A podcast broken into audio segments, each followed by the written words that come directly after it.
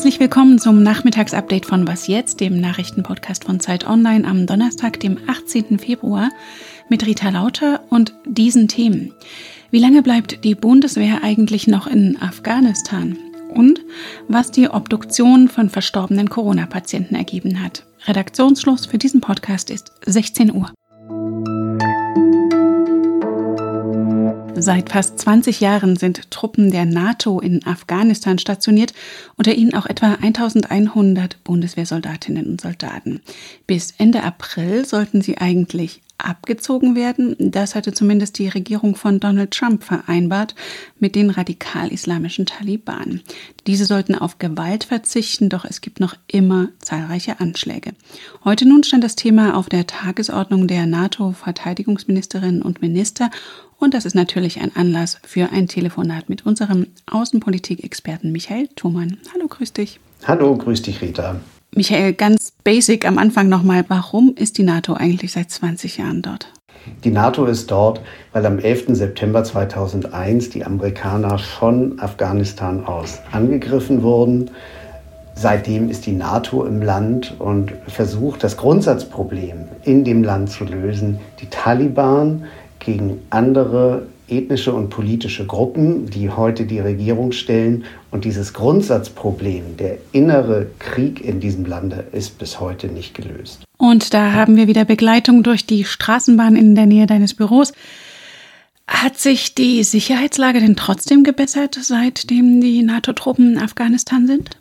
Absolut. Die Regierung kontrolliert Teile des Landes, andere Teile aber die werden von den Taliban kontrolliert und insoweit ist es eine absolut geteilte Sicherheitslage. Für manche Afghanen ist es sicher, für andere leider nicht. Vor der Videoschaltkonferenz der Ministerinnen und Minister hat die deutsche Verteidigungsministerin Annegret Kramp-Karrenbauer bereits gesagt, dass ein schneller Abzug eigentlich nicht vorstellbar sei. Wir haben mit dem Einsatz dieser Kräfte über die letzten Jahrzehnte erreicht, dass ein Friedensprozess in Gang gekommen ist, die Verhandlungen laufen, aber sie sind noch nicht so abgeschlossen, dass äh, die Truppen jetzt Afghanistan verlassen können.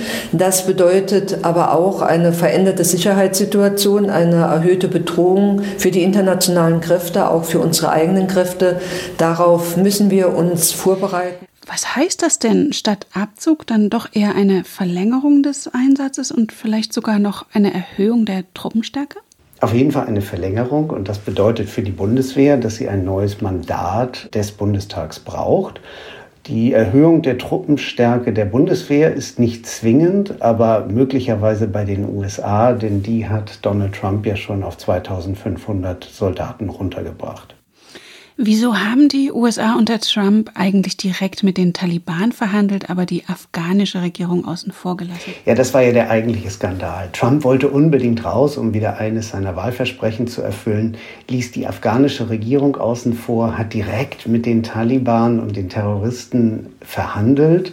Er ließ die Regierung raus, weil die seinen Plan zerstört hätten, in kürzester Zeit aus Afghanistan abzuziehen. Trump überließ quasi den Taliban den Zeitplan und die Bedingungen.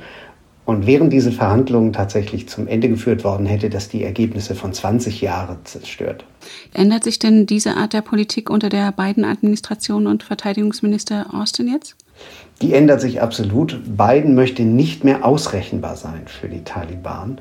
Er will seinen eigenen Zeitplan gehen und er möchte mit der Regierung kooperieren damit die Taliban, und das ist der große Unterschied zu Trump, eben nicht wieder die Macht in Afghanistan übernehmen.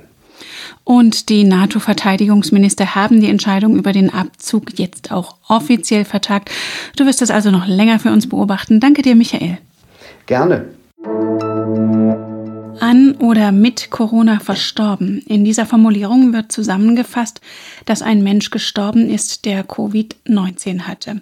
Ob das auch die eigentliche Todesursache war, geht daraus nicht hervor.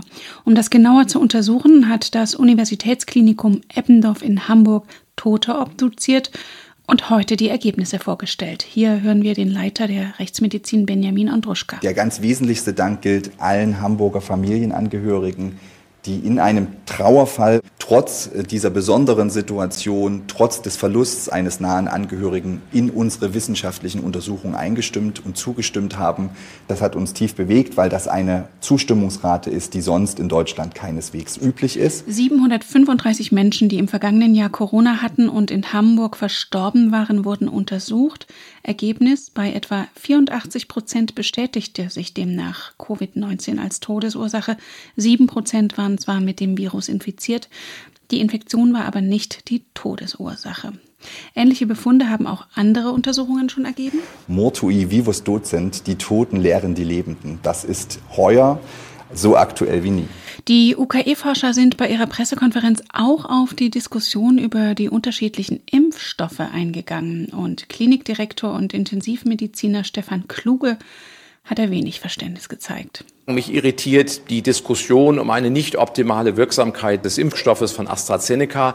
Wir können und sollten sehr, sehr froh sein, dass wir zum jetzigen Zeitpunkt schon drei zugelassene Impfstoffe haben in Deutschland.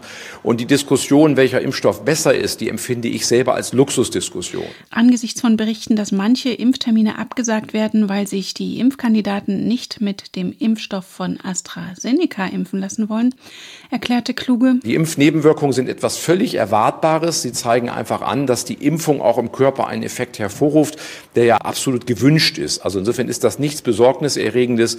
Wir haben bei uns keine schweren Impfnebenwirkungen gesehen. Und er mahnte, wir sollten wirklich sehr, sehr froh sein. Alle Impfstoffe haben eine gute Verträglichkeit, haben wenig Nebenwirkungen und sind hocheffektiv in der Vermeidung von schweren Verläufen. Und vom Impfschutz zum Naturschutz, besser gesagt dem fehlenden hier in Deutschland. Deswegen verklagt die EU-Kommission jetzt die Bundesrepublik vor dem Europäischen Gerichtshof. Jahrelang habe Deutschland gegen geltendes Naturschutzrecht verstoßen. Unter anderem sei eine bedeutende Anzahl von Gebieten immer noch nicht als besondere Schutzgebiete ausgewiesen, hieß es von der EU-Kommission. Sollte Deutschland vom Europäischen Gerichtshof verurteilt werden, drohen hohe Strafzahlungen. Was noch? Engine ignition, two. One, zero. And liftoff. Das ist ungefähr ein halbes Jahr her. Ende Juli ist der Mars-Roboter Perseverance vom Weltraumbahnhof Cape Canaveral gestartet. Heute Abend nun soll er in einem riskanten Manöver in einem bislang noch nie vor Ort untersuchten ausgetrockneten See aufsetzen. Bei der Auswahl dieses Landeplatzes haben auch Wissenschaftler aus Deutschland geholfen, wie der Planetengeologe Ulrich Köhler vom Deutschen Zentrum für Luft- und Raumfahrt. Ziel der NASA-Mission ist es, nach Spuren früheren Lebens zu suchen und Klima und Geologie des Planeten zu erforschen. Wir haben am Deutschen Zentrum für Luft- und Raumfahrt eine große Expertise in der 3D-Darstellung von Planetenoberflächen. Und mit dieser Expertise gehen wir jetzt also auch dann auf dem Mars mit an den Start, indem äh, Wissenschaftler von uns die Stereo-Bilddaten auswerten und dann topografische Geländemodelle der unmittelbaren Landeumgebung ermitteln werden. Und die werden dann dazu verwendet, den Rover zu navigieren. Der Rover ist übrigens so groß wie ein Kleinwagen und hat hat sogar einen kleinen Hubschrauber an Bord. Also vielleicht ganz gut, dass er sich diesen unwirtlichen Ort auf dem Mars ausgesucht hat, denn erst vor wenigen Tagen haben ja die Raumfahrtmission der Vereinigten Arabischen Emirate und von China den Mars erreicht. Es staut sich also gerade ein bisschen.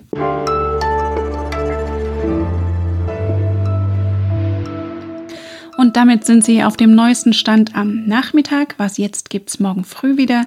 Wir freuen uns über Ihre Mails an wasjetzt.zeit.de. Vom Mikrofon verabschiedet sich Rita Lauter. Schönen Feierabend. As the countdown to Mars continues, the perseverance of humanity launching the next generation of robotic explorers to the red planet.